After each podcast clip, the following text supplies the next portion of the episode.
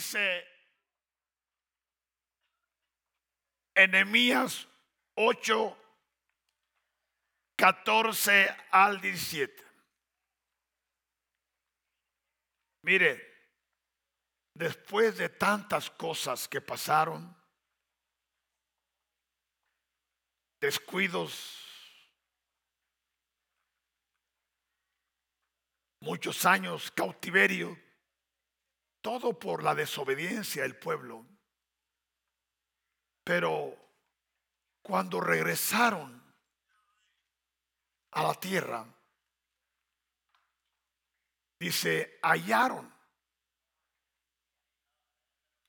escrito en la ley que Jehová había mandado por mano de Moisés, que habitasen los hijos de Israel en tabernáculos en la fiesta solemne del mes séptimo.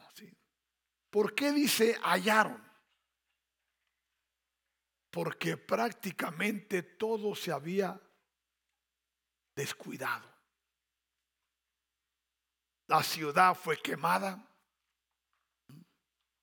Muchas cosas se daban por perdidas por causa del pecado, la rebeldía, fueron llevados cautivos a otros países, pero Dios levantó a Nehemías. Dios puso en Nehemías un anhelo, una necesidad, una carga por el pueblo.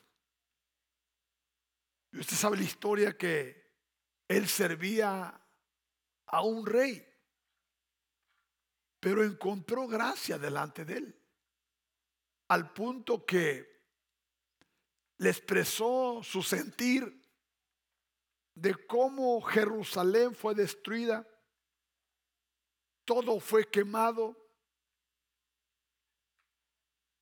y él pidió permiso para regresar a levantar las ruinas Y el rey le concedió, aún le dio dinero, le dio gente, le dio todo lo que ocupaba para que regresara a ver la situación, la cual sabemos que él regresó. Y caminando a caballo miraba todo quemado, todo destruido, todo arruinado. Y aún en esa condición se levantaban enemigos al punto de quererlo matar. Uno de ellos se llamaba Zambalat. Lo desafió. Y aún le dijeron que por qué no oía por su vida. Y al último le dijeron, ¿por qué no te escondes en lo que queda del templo? Él dijo, un hombre como yo voy a esconderme. Voy a esconderme porque Zambalat representa y representaba a Satanás. Y Zambalat es un espíritu que se opone a que se haga la voluntad de Dios. ¿Sabía usted eso? Dios me ha permitido confrontarlo porque Él ha querido estorbarme y robarme lo que Dios ya me había dado. ¿Sí? Es un espíritu fuerte que aún se, se mezcla en la política, se mezcla en el gobierno, porque obtiene poderes. Pero nada ni nadie estorbó a Nehemías, porque fue el Espíritu Santo el que lo incomodó. Fue el Espíritu Santo el que puso esa carga en él. Por lo cual él, él empezó a caminar creyéndole a Dios. Y Dios estaba con él. Pero no significaba que las cosas iban a ser fáciles. Muchas veces cuando Dios te da una palabra, hermano, y esa palabra es hermosa, esa palabra es verdadera. Pero lo que tú no sabes es que va a venir la contraparte, donde vas a empezar a ser bombardeado, a ser atacado. Aún muchos te van a tratar de desviar, porque en todo eso Dios va a probar tu corazón. Porque muchos pensamos que porque Dios me habló ya todo va a ser color de rosa. No, viene la contraparte. Pero cuando tu fe está en Cristo Jesús y tu vida está en la roca que es Jesús, nada ni nadie te va a estorbar. Por eso la palabra dice, cuando pases por el fuego, no que. Pero ¿qué dice? ¿Que no vas a pasar? Vamos a pasar. No, dice que no vamos a pasar. Pero cuando pasemos, ¿no qué? No nos va a quemar. Y cuando pasemos por las aguas, ¿qué dice? O sea que no dice que no vamos a pasar, hermano. ¿Sí? O sea que Dios va a permitir cosas. ¿Sí? Dios va a pasarte por el crisol. Porque a través de los acontecimientos tú vas a conocer al Dios que te habló. Al Dios que te llamó. Al Dios que está contigo. Y esa dimensión no muchos cristianos la conocen, hermanos. Porque muchos que ni piensan que con los cristianos todo va a salir bien. Pero no es así. Él va a permitir cosas que aún te van a, a simbrar. Dice, veamos una escritura, luego sigamos ahí, en 2 Corintios capítulo 12, verso 1, mire, verso 1. Dice el apóstol Pablo, ciertamente no me conviene gloriarme pero vendré a las visiones y a las revelaciones del Señor, dice. Y agrega, conozco. ¿Qué dice? Conozco. ¿A quién? A un hombre en Cristo. ¿Quién será ese hombre? Conozco a un hombre en Cristo que hace 14 años, si en el cuerpo, no lo sé. Si fuera el cuerpo, no lo sé. Mi hermano, lo hermoso del español es que cuando usted lo lea, deténgase en la coma, deténgase en el punto, deténgase en y va a ver que usted lo va a saborear y lo que lo escucha lo van a saborear. Muchos leemos muy corrido y ni saboreamos, ni nos saborean. No lo sé. Si fue el cuerpo, no lo sé. Dios lo sabe. Fue arrebatado hasta el tercer cielo. ¿Quién es este hombre? ¿Quién? Es Pablo mismo. está hablando de él mismo. Nomás lo está hablando en segunda persona. Y dice, y conozco a, tal hombre, y agrega, si en el cuerpo o fue el cuerpo, no lo sé. Dios lo sabe. Que fue arrebatado dónde? Al paraíso. ¿A dónde fue llevado? Ahora, ¿dónde es el paraíso?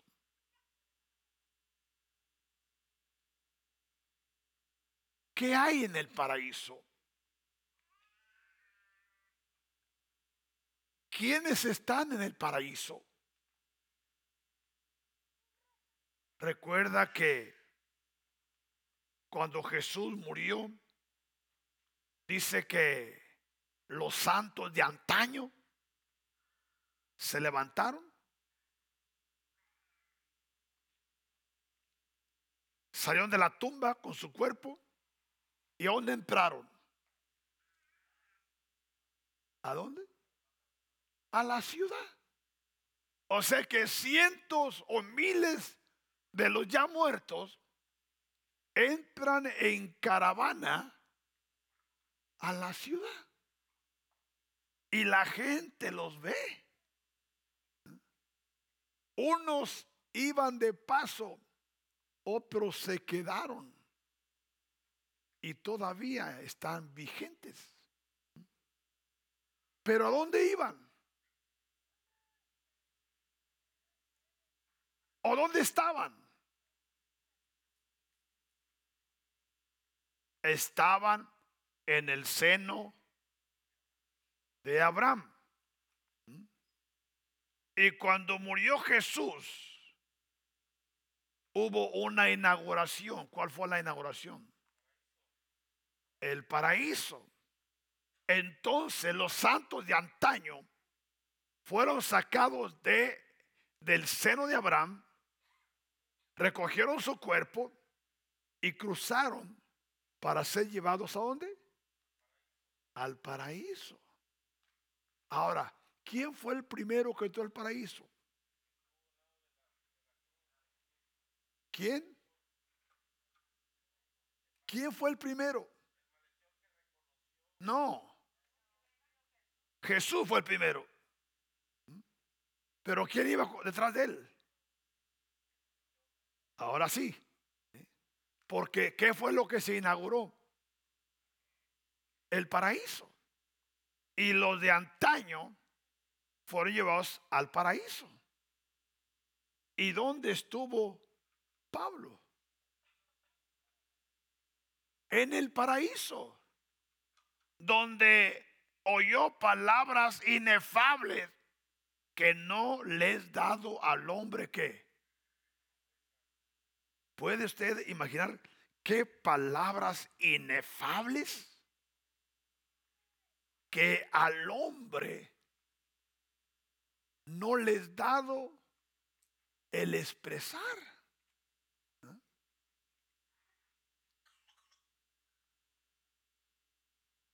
Y agrega, de tal hombre me gloriaré. ¿De qué? De tal hombre me gloriaré. Pero de mí mismo en nada que me gloriaré. Sino en qué? Ahora escuche esto, ¿por qué quiere llegar? El 6. Sin embargo, sin embargo, si quisiera gloriarme, no sería insensato, porque diría la verdad, pero lo dejo. Para que nadie piense de mí más de lo que en mí ve u oye de mí. Y para que la grandeza de las revelaciones no me exaltase que desmedidamente, ¿qué dice? Me fue dado un qué? Me fue dado un aguijón en mi carne.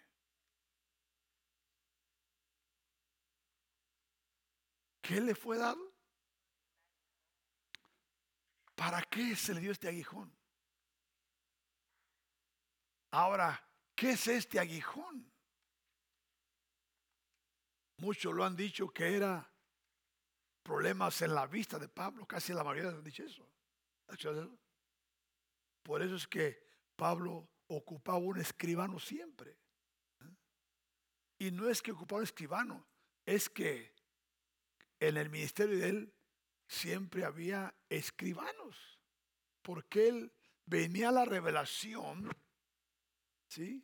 Porque se activaba la unción en Pablo y él empezaba a hablar bajo la inspiración del Espíritu Santo o un ángel maestro o un espíritu justo hecho perfecto o un espíritu criado lo tomaba. Y él empezaba porque recuerde que antes no había Biblia, sí. No había Biblias, no había concordancias, no había diccionarios. ¿Qué es lo que había? Solamente los pergaminos. Y no cualquiera tenía acceso a ellos. Y Pablo tenía, porque él era un hombre educado en el conocimiento de la ley. Era un hombre con grandes elevaciones en el conocimiento de la ley. ¿Quién fue el maestro de Pablo? Gamaliel.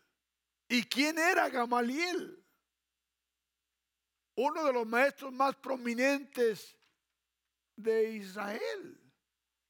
Pero cuando vino a Cristo Jesús, ¿quién fue su maestro? ¿Quién?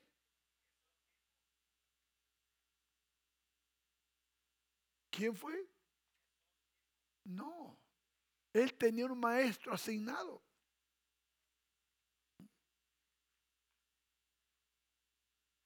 El que le atine, le doy un viaje y de vuelta al centro de Oakland.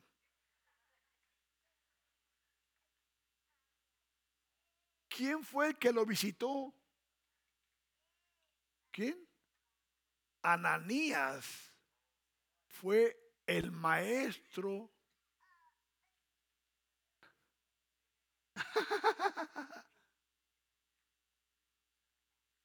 que tomó a Pablo. Por eso él se lo llevó. Y eso le costó a Ananías que muchos se le retiraran. Porque Ananías era un maestro que enseñaba aún a los mismos apóstoles. Fue un maestro que Jesús lo tenía en el anonimato. Y él fue el que tomó a Pablo y lo tuvo algunos años hasta que fue a buscarlo Bernabé. Y Bernabé se lo llevó para introducirlo en Jerusalén. ¿Sí? Yo sé que le sorprende esto, pero no se preocupe, poco a poco mastíquelo. Pero lo que quiero decir esto, y para que la grandeza de la revelación no me exaltase debidamente, me fue dado que un aguijón en que, mire, este aguijón son los dolores que muchas veces los profetas sufren por causa de la unción profética. ¿Sí? Y más cuando hay revelación, cuando hay conocimiento, cuando hay misterios, cuando hay secretos. Son, si usted con la historia, hubo profetas que duraron siete días en cama. No se levantaban, no pueden levantarse. ¿Por causa de qué? Me fue dado un aguijón en mi carne, un mensajero de quién? ¿Un mensajero de quién? Ahora, ¿podrá pasar eso? ¿Que un demonio venga a bofetearme? ¿Qué es, qué es bofetear? ¿Cómo es la palabra? abofete, abofete, abofete, sí, sí. Quiere decir que te va.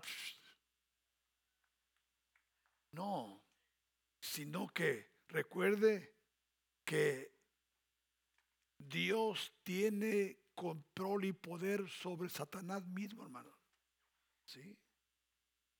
Si Él le ordena a Satanás que brinque, Satanás solamente dice, que tan alto. ¿Sí o no? Jesús puso el fundamento.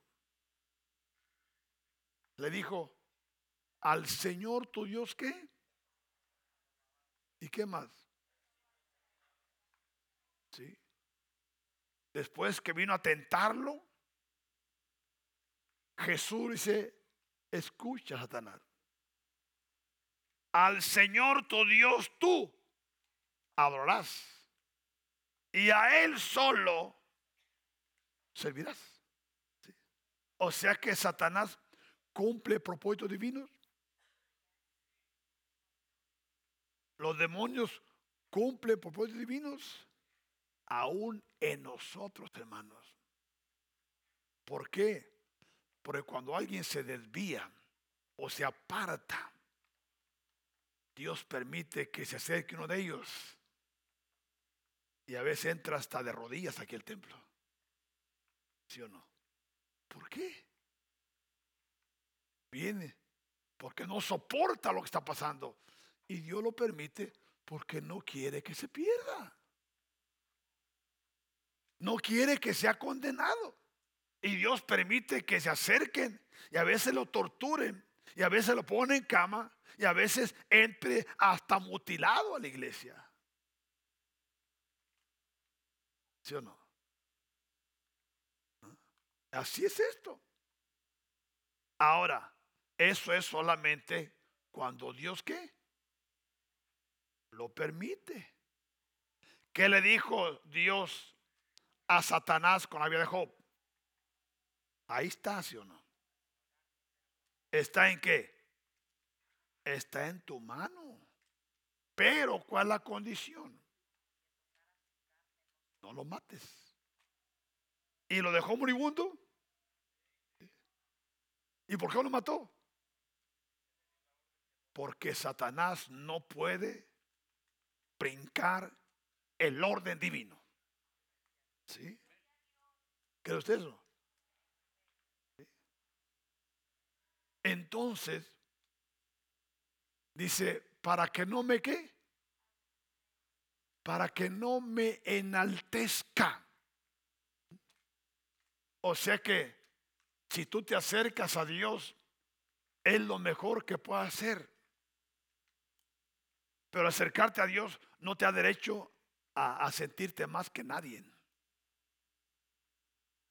no te da derecho a sentirte el más espiritual de la iglesia. El único derecho que tienes es a humillarte delante de Dios y ser humilde delante de tu hermano. ¿Mm? Para que el mundo vea que vuestras obras y glorifiquen a quién? A Dios. ¿Por qué digo esto? Porque a Nehemías no le fue bien. Pero Nehemías terminó qué? En victoria. Regresemos a Nehemías. Le, le, compartió un poquito de historia. ¿Le, le aprendieron algo ahí? Sí. Y allá habrá escrito en la ley que Jehová había mandado por mano de Moisés que habitasen los hijos de Israel en qué? En tabernáculos. E encontraron en la fiesta solemne del mes séptimo. Y quisiesen saber y pasar pregón por todas sus ciudades y por Jerusalén, diciendo, salid al monte y traer ramas de olivo, de olivo silvestre, de arrayán, de palmeras y de todo árbol frondoso para hacer tabernáculos, como está escrito. ¿Por qué? Porque por 40 años el pueblo de Israel habitó en el desierto, viviendo en enramadas y en casas de campaña. Y en esos 40 años, Dios manifestó lo sobrenatural. La columna de fuego estaba de noche y la nube los cubría de día. Y luego había una roca. ¿Y qué salía de la roca? Agua. ¿Puede imaginarse una roca sacando agua todo el día? Y no eran 100 y 200, ¿cuántos eran? Cientos de miles.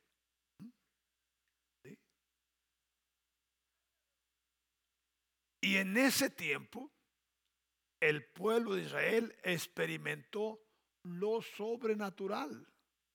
¿Sí? Entonces, al encontrar los escritos, el Espíritu Santo los llevó a celebrar.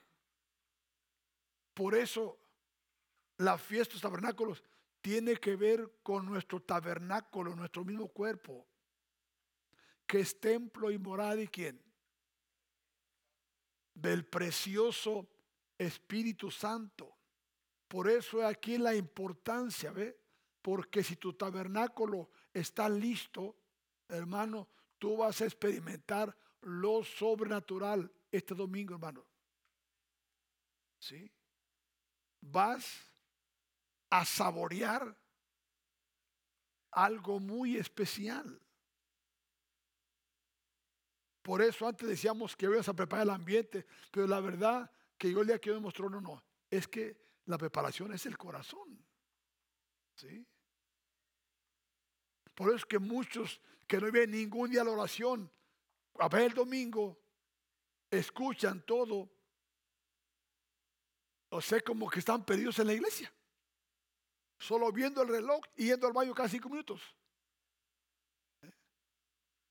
Pero no así con aquel que tiene que su corazón humillado, arrepentido, que ha clamado, que ha adorado, que ha exaltado, que ha glorificado, aunque se ha postrado, que se ha arrodillado, que ha ayunado. Cuando llegue el domingo, va a entrar por las puertas como? Con acción de gracia por sus atrios, con alabanza, reconociendo que, que Él es el doy y la congregación hasta de mi. No, reconociendo que Jehová es Dios y que Él nos hizo. Y no nosotros a nosotros mismos. Y que como congregación somos ovejas de su prado. ¿Sí? Dice el 16. Selló, pues, el pueblo y trajeron ramas e hicieron tabernáculos, cada uno sobre su terrado. ¿Qué significa eso? Que los techos de las casas los convirtieron en ramadas, los corrales en ramadas, los parques en ramadas. ¿Sí? ¿Por qué? porque querían recordar y experimentar aquello que hace miles de años había experimentado el pueblo de Israel por 40 años. Y se hizo una costumbre que hasta hoy en día lo practican. Y aún las iglesias que están metidas en el mesianismo también lo hacen, hermanos. ¿Sabes eso? Se van a los parques. Lo cual está mal, no está mal. Pero el tabernáculo somos nosotros. La tienda somos nosotros.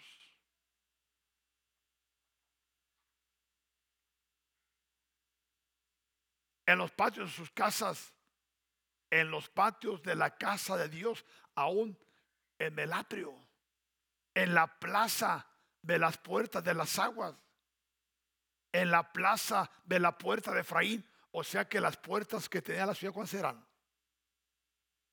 Eran doce. Toda la ciudad estaba rodeada de puertas. Inundaron todo, recordando el tiempo y la fiesta de los tabernáculos. Por eso dice el 18, el 17. Y toda la congregación que volvió de dónde? O sea, que ¿de dónde estaba anteriormente? Habían sido llevados cautivos. Y toda la congregación que volvió de la cautividad hizo tabernáculos. Y en tabernáculos habitó. Porque desde los días de Josué, hijo de Nun, hasta aquel día, no habían hecho así los hijos de Israel. ¿Desde cuándo? ¿Qué pasó después de Josué? ¿Qué generación se levantó? Me parece que en el capítulo 3 de Josué dice, y se levantó una generación que no conocía a Dios.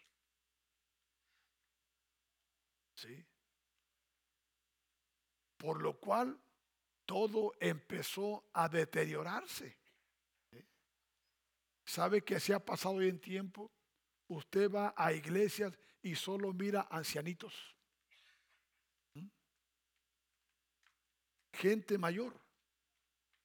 No mira jóvenes ni niños. Entonces, ¿qué es lo que pasa con la generación de ellos?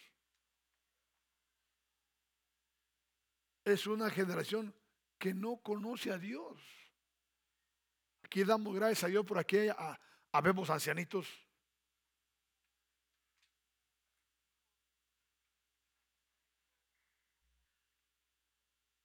Hay adultos. Aunque sé que veo como de 15, pero no, no, yo entiendo, yo entiendo. Y luego tenemos jóvenes, ¿sí o no? Tenemos niños. Tenemos pequeñitos. ¿Sí? O sea que nuestra generación está conociendo a Dios. Y mientras más nosotros los adultos nos acerquemos a Dios, nuestros hijos más van a conocer a Dios. Pero si tú te apartas de Dios, te enfrías, tus hijos no van a honrar a Dios. No van a adorar a Dios. ¿Sí? Solo van a hablar del Dios de qué? De sus padres. ¿Sí? Por lo cual se perdieron tradiciones, costumbres se perdieron. Hasta que el Espíritu Santo empezó a despertar a hombres y mujeres temerosas de Dios. Algunos están registrados, otros no. Algunas están registradas, otras no están registradas pero hicieron grandes proezas en el Señor, hermano. ¿Sí? Porque de los días de Josué, hijo de Nun, hasta aquel día no habían hecho así los hijos de Israel. Y hubo alegría muy grande. Dice el 18.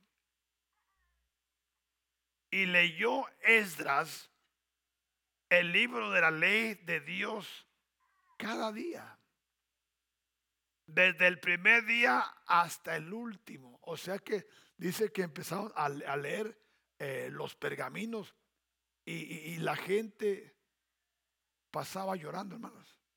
¿Sabes eso? Porque por muchos años no habían escuchado la palabra de Dios.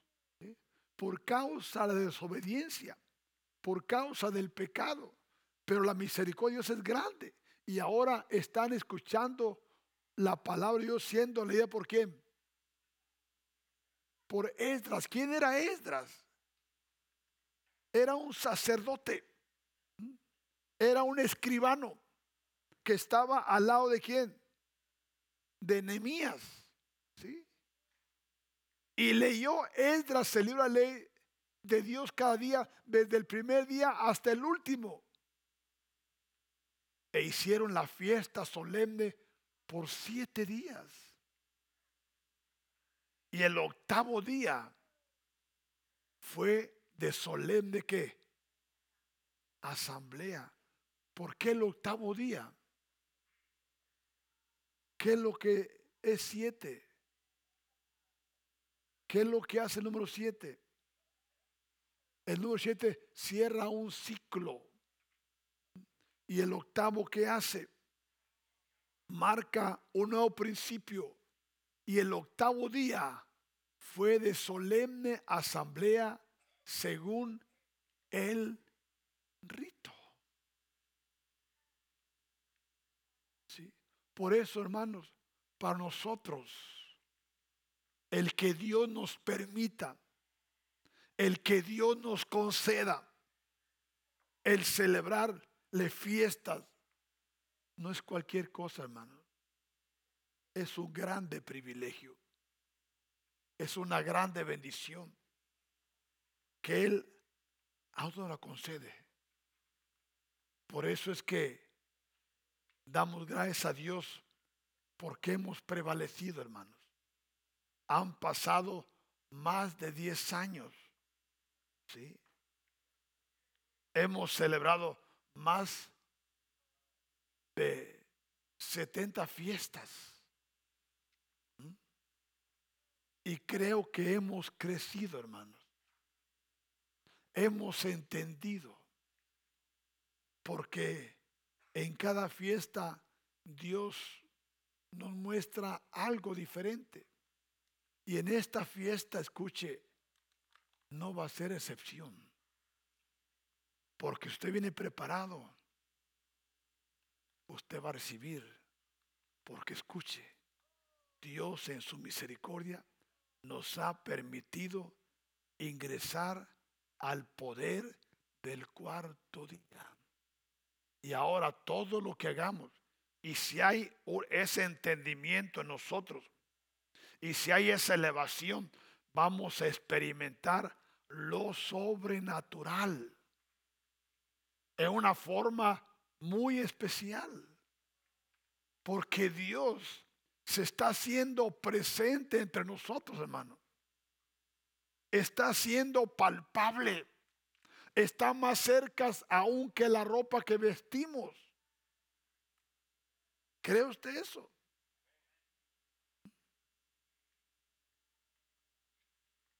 Bendito sea Jesús.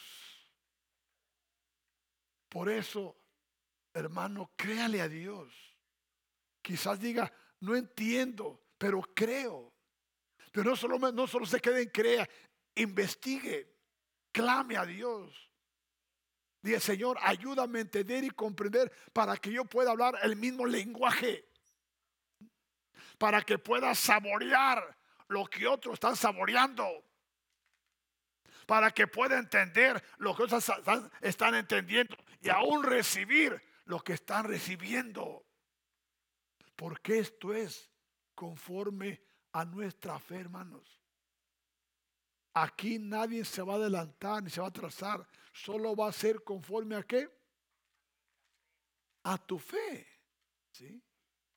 Y tu fe está avanzando. Tú vas a mirar cambios aún en ti mismo, en tu lenguaje, en tu enseñanza, en tu oración, en tu adoración, en todo lo que tú hagas porque el poder del cuarto día fue la dimensión en que la iglesia primitiva caminó. Y nadie les podía hacer frente. Nadie podía hacer frente. Y es igual, hermano, a nosotros. Nadie nos podrá hacer frente. Al, nos descuidemos. ¿Cree usted eso? Porque Dios es el mismo. Dios le dijo algo a Moisés, perdón, a Josué, en Josué capítulo 1. Me parece que es el verso 7.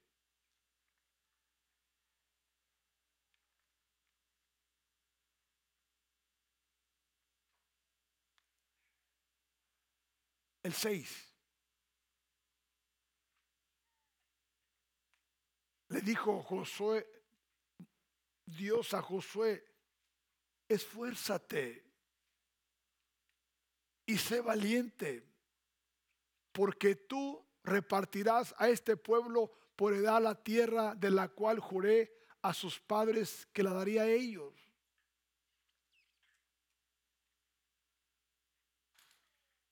Solamente que esfuérzate. Mi hermano, en esta hora, si usted no se esfuerza, usted no va a llegar a ningún lado. Porque las tentaciones son muchas. Las demandas son muchas. ¿sí? Las responsabilidades son muchas. ¿sí? Y en esta hora, Dios espera que nosotros aprendamos a llevar dos cosas mano a mano. Porque muchos descuidan lo espiritual por lo material y otros descuidan lo material por lo espiritual. Pero Dios quiere que llevemos las dos cosas. ¿Me explico? Las dos cosas. Las dos cosas. ¿Sí? Solamente fuese muy valiente para cuidar de hacer conforme a toda la ley que mi, mi siervo Moisés te mandó. No te apartes de ella ni a diestra y siniestra para que seas que. ¿Para que seas qué? ¿En qué? O sea que tanto en lo espiritual como en lo material. ¿Sí? No podemos prosperar en una sola área. O podemos, pero no es lo correcto, hermanos. Tenemos que aprender a llevar las dos cosas adelante. ¿Cree usted eso? ¿Entiende esto? No te apartes de ella ni de esta siniestra para que seas que prosperado en todas las cosas que emprendas.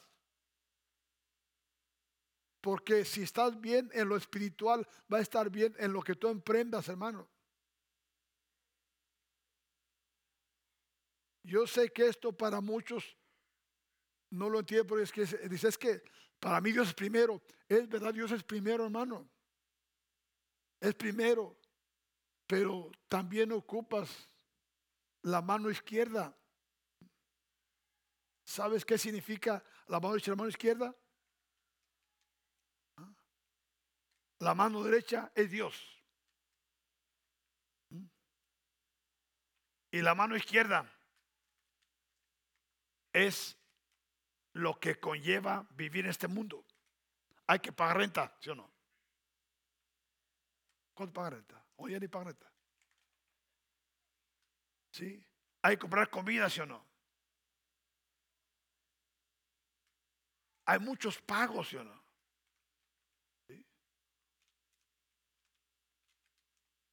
Y muchos no llevan las dos cosas.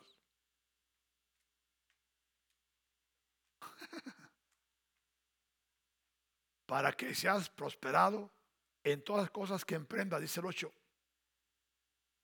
Nunca se apartará de tu boca este libro de la ley, sino que de día y de noche metas en él, para que guardes y hagas conforme a todo lo que en él está escrito, porque entonces harás prosperar tu camino y todo te saldrá bien. ¿Todo qué? Tanto lo de la derecha como la izquierda. Y un día vamos a hablar de ese tema. Porque muchos no entienden y creen que está en la iglesia hay que descuidar ciertas cosas. No, no, no, no. Póngase de pie. Padre, te damos las gracias. Te damos las gracias, Padre. Muchas gracias, Señor Jesús. Gracias, Señor, por esta hermosa noche.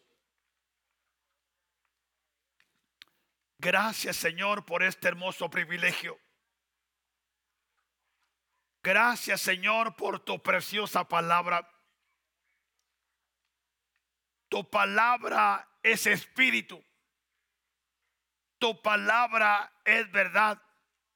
Tu palabra es vida. Padre, séllala. Séllala en nuestro corazón, Padre. Que tu Santo Espíritu